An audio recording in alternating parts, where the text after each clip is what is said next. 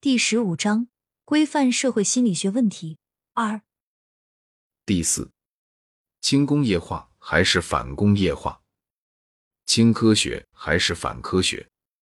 轻知识还是反知识？许多乌托邦都是梭罗式的、农村的，本质上是农业的，如博尔索迪的生活学校。其中许多乌托邦远离并反对城市、机器、货币经济、劳动分工等。你同意吗？规范化的、农村化的工业怎么实现？如何实现道家提供的与周围环境和谐相处？花园城市、花园工厂。住房总是连在一起，所以没有通勤。现代技术一定要奴役人类吗？世界上很多地方都有一小部分人回归了农业生产，这对一小部分人来说是可行的，对整个人类来说可行吗？但也有一些有意识的社会建立在制造业而不是农业或手工业之上。有时在反科技的哲学方面。我们会看到一种隐蔽的反智主义、反科学、反抽象的思想，这些被一些人认为是去圣化的，脱离基本的具体现实，没有血性，与美和情感对立，不自然的等等。第五，集权的或无政府主义的社会，有多少计划是可能的？它必须集中吗？它必须是强制性的吗？大多数知识分子对哲学无政府主义知之甚少，甚至一无所知。马纳斯哲学的一个基本层面是哲学上的无政府主义，他强调分权而不是集中，地方自治、个人责任，不信任任何形式的大型组织或任何形式的大规模权力集中。他不相信以武力是一种解决社会问题的方法。他在与自然的关系、与现实的关系等方面是生态的。在一个社区之内，有多少等级是必要的？例如，在一个以色列的集体农庄中，或一个弗洛姆式的工厂中，又或是某个共有的农场或工厂里等等，命令有必要的吗？凌驾于他人之上的权利是必要的吗？强迫多数人意志的权利是必要的吗？惩罚的权利是必要的吗？科学界可以以一个无领导的精神理想国亚文化的例子，这是分散的、自愿的，但也是协调的、有生产力的，并且有一个强有力的和有效的道德准则。第六，邪恶行为的问题，在许多乌托邦中根本没有这个问题，它要么被希望消失，要么被忽视。这里没有监狱。没有人会受到惩罚，没有人伤害任何人，没有犯罪等等。我接受一个基本的假设，那就是必须有意识的面对和管理坏的行为或精神病理的行为、邪恶的行为、暴力、嫉妒、贪婪、剥削、懒惰、罪恶、恶意等等。戴维·利连萨尔说：“通向绝望和投降的捷径是相信在某个地方存在着一种事物。”它能够消除冲突、斗争、愚蠢、贪婪和个人嫉妒的东西。邪恶必须从两个方面讨论，既从人格内部讨论，又从社会安排讨论，即从心理学和社会学的角度来看。这也意味着从历史的角度来看。第七，不现实的完美主义的危险。我假设完美主义，也就是认为可能需要理想或完美的思维方式。是一种危险。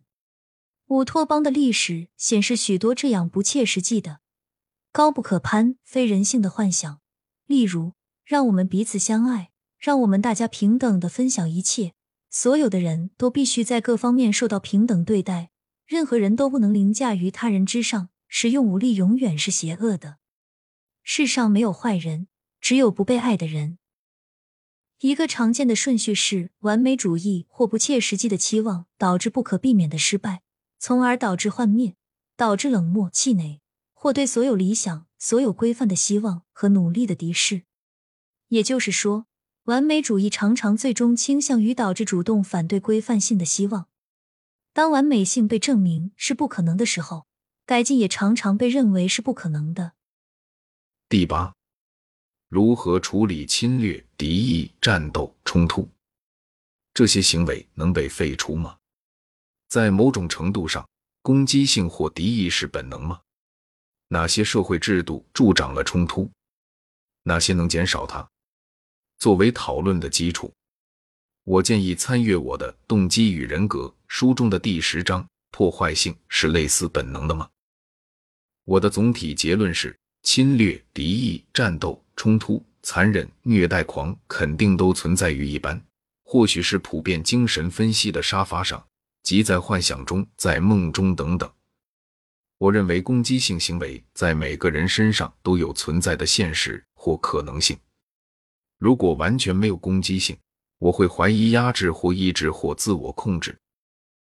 我认为，当人由心理不成熟或神经官能症向着自我实现与成熟过渡时，侵犯的性质会产生明显变化，因为施虐。或残忍行为视为发展的，或神经症的不成熟的人中发现的侵犯行为，但是走向人格成熟和自由之后，这种侵犯的性质变成了反应性的或正义的一份，变为自我肯定、抵制剥削和统治、对正义的热情等。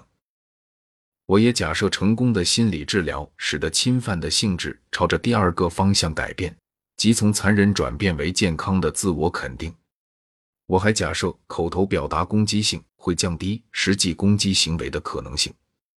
我认为社会制度可以建立在这样一种方式上，使任何性质的侵略更少可能或更不可能发生。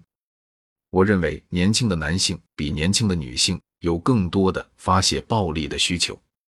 有没有什么方法可以教年轻人如何明智的以一种令人满意的方式？同时又不伤害他人的方式来处理和表达他们的侵犯性。第九，生活应该多简单？对生活的复杂性有什么合理的限制？第十，社会能允许个人、孩子、家庭有多少隐私？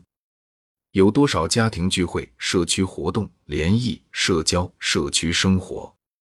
多少隐私的不被打扰和干涉的活动？